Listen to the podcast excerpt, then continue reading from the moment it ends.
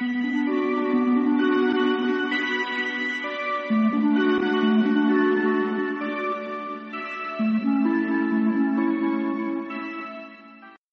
comenzar este episodio te voy a relatar brevemente la historia de Anabella, una mujer española que vivió 11 años sumida en un tormentoso matrimonio, pero al día de hoy lidera una organización dedicada a ayudar a mujeres que están atravesando situaciones de violencia.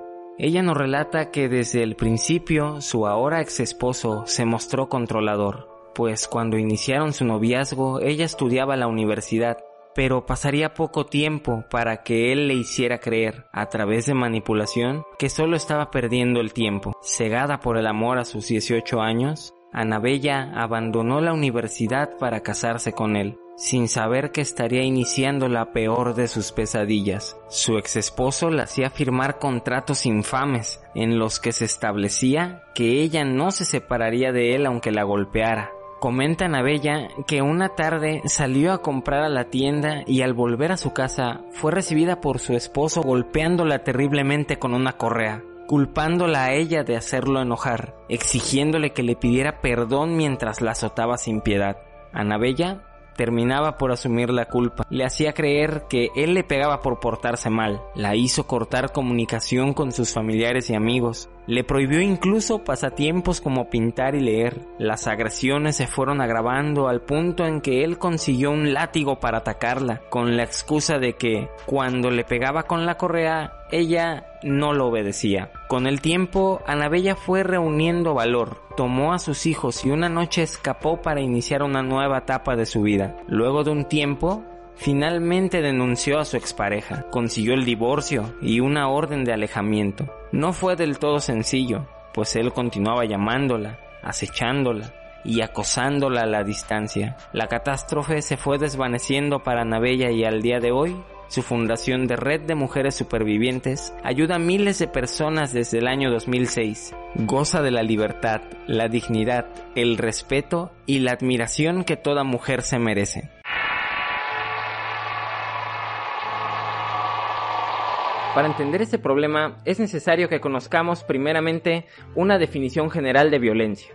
De acuerdo con la Organización Mundial de la Salud, es el uso deliberado de la fuerza física o el poder, ya sea en grado de amenaza o efectivo, contra uno mismo, otras personas o un grupo o comunidad, que cause o tenga muchas probabilidades de causar lesiones, muerte, daños psicológicos, trastornos de desarrollo o privaciones. Y de aquí se deriva lo que son los tipos de violencia y los ámbitos en los que se puede presentar. Tomando como referencia la Ley General de Acceso de las Mujeres a una vida libre de violencia, los tipos de violencia que se pueden sufrir son los que conocemos como violencia física, psicológica, sexual, patrimonial y económica. En cuanto a los ámbitos, se hace referencia al ámbito privado, que no es otra cosa más que la violencia intrafamiliar, y el ámbito público, que implica escenarios como instituciones, la escuela, el trabajo o la comunidad. Pero entonces, ¿qué es violencia de género? De acuerdo con la Dirección General de Prevención del Delito y Participación Ciudadana en México, tanto mujeres como hombres pueden convertirse en víctimas y o agresores de actos de violencia. Sin embargo, es la mujer quien constantemente la padece. De aquí parte la necesidad de definir más específicamente qué es la violencia contra las mujeres, y se trata de cualquier acción u omisión basada en su género, que les cause daño o sufrimiento psicológico, físico, patrimonial, económico, sexual o la muerte, tanto en el ámbito privado como en el ámbito público. Otra definición dicta que es toda conducta que atenta contra la dignidad e integridad física y moral de las mujeres por el hecho de serlo, como manifestación de la discriminación, la situación de desigualdad y las relaciones de poder de los hombres sobre las mujeres. Se caracteriza, pues, porque es una violencia que se origina a partir de la ideología patriarcal, es decir, de creencias y costumbres que fomentan la desigualdad entre los hombres y las mujeres, subordinando a estas últimas. Y como la violencia en sí misma tiene un objetivo, la violencia de género se utiliza como herramienta para imponer un modelo sexista y desigual en las relaciones, para dominar a la mujer y mantener los privilegios que se cree propios del sexo masculino. De la manera que hemos venido observando este fenómeno, podríamos pensar que se trata de actos muy agresivos y que causan daños graves, incluyendo por supuesto fuertes insultos que pueden afectar la dignidad y la autoestima de la persona. Sin embargo, en la vida cotidiana decimos cosas que se pasan por alto, todo por el simple hecho de que, dicho en términos coloquiales, así es la raza. O podríamos decir también X, somos chavos pero quiero pedirte que te fijes muy bien en las siguientes expresiones, a ver si las has utilizado en alguna ocasión para referirte a alguien, alguna de las personas que te rodean, porque esto, esto que vamos a ver a continuación también es violencia. Si un hombre tiene su escritorio desordenado, se diría algo como, mira cuánto trabajo tiene, vaya que está ocupado. En el caso de una mujer se diría algo como, solo mírala, no sabe organizarse, es muy distraída. Si él habla con sus colegas, seguro están hablando de un acuerdo importante. Si ella habla con sus colegas, mira nada más, se la pasa de chismosa. Si él sale a comer con su jefe, parece que su ascenso es casi un hecho. Si ella sale a comer con su jefe, casi te apuesto que son amantes. Si él no está en su oficina, seguro salió a una reunión o a atender alguna llamada importante. Si ella no está en su oficina, no te digo, se la pasa en el baño. Estos ejemplos se aterrizan en el ámbito laboral, pero comentarios muy similares se observan en las escuelas, en las calles, en la casa y demás. Esos mensajes son rasgos de una ideología machista, que si seguimos expresándonos de esa forma, no hacemos más que alimentarlo. Así que nos conviene a todos hacer un esfuerzo para eliminar esa manera de pensar. Algo que es interesante de las víctimas de cualquier tipo de violencia, incluso el bullying, es que las personas que la sufren no son conscientes de su condición. En su psique se activa el mecanismo de defensa de negación, en un intento por reducir la ansiedad de considerarse víctimas como tal. Anabella, la mujer de la historia que te conté al principio, señala que ella en su momento no se consideraba una víctima, sino como culpable de la situación. Fíjate bien en las características, a ver si alguna se adapta a tu situación o a la de alguien que conozcas. Cabe señalar que este problema vulnera a mujeres de cualquier posición económica, cualquier escolaridad y cultura. Se presentan miedo, estrés, crisis de ansiedad, depresiones, trastornos del sueño, trastornos alimenticios e irritabilidad. Estas mujeres también se vuelven aisladas por temor a los castigos que el maltratador le impone muestran una marcada incapacidad para tomar decisiones. Se someten al machismo y asumen una dependencia a su maltratador. Y como se comentó previamente, el sentimiento de culpa también distingue a estas mujeres.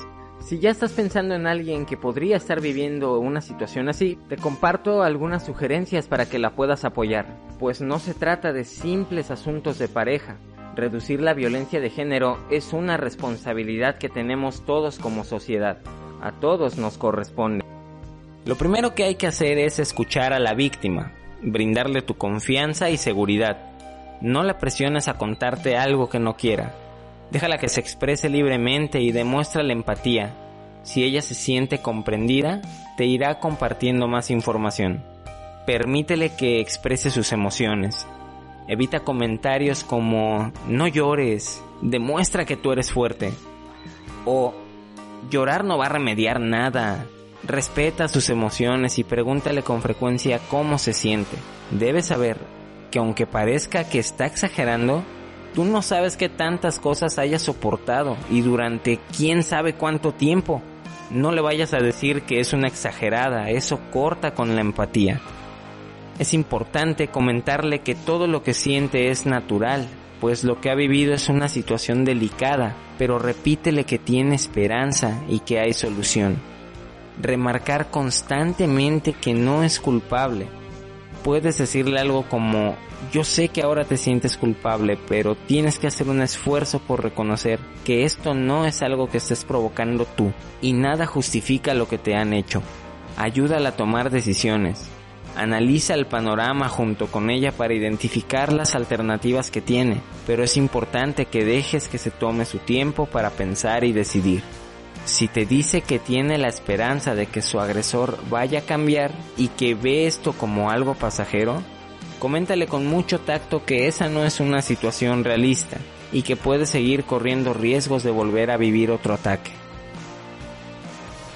La consecuencia más lamentable y preocupante de la violencia es la muerte, ya sea la víctima en manos del agresor o un suicidio derivado por tanta violencia psicológica que estas personas llegan a atravesar.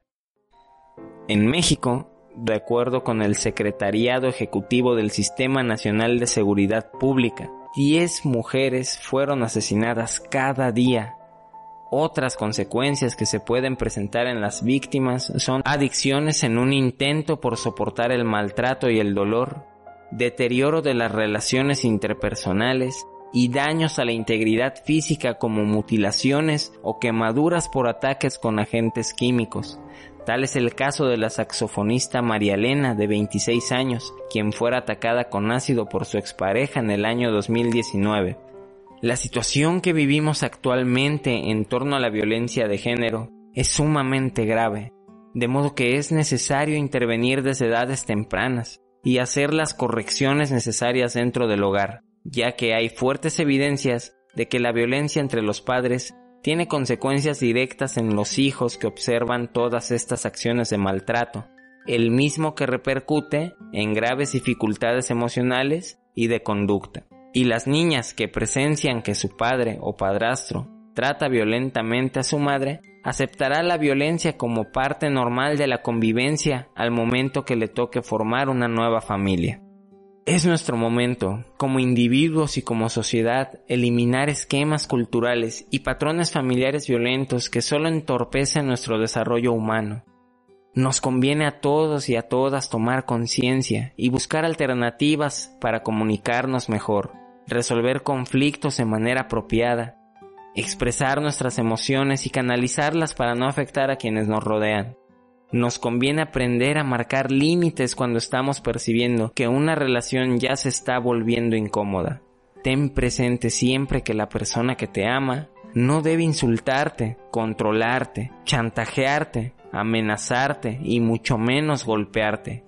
Querida psicoobservadora, independientemente de tu ideología, te invito a que sigas luchando para que goces de las libertades, la igualdad y la dignidad que todas las mujeres se merecen ya sea que quieras salir a la calle a manifestarte o desde tu hogar, inculcando valores a tu familia y poniendo el ejemplo de cómo ganarse ese respeto que te caracteriza.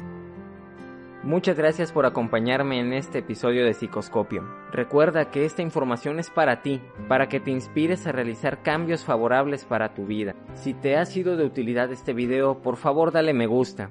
Piensa en alguien importante para ti alguien valioso en tu vida que creas que esta información pueda servirle y que merezca la pena conocer. Así que no dudes en compartírselo porque puede marcar la diferencia en sus decisiones. Suscríbete si quieres aprender más sobre estos temas. Nos vemos en la próxima observación.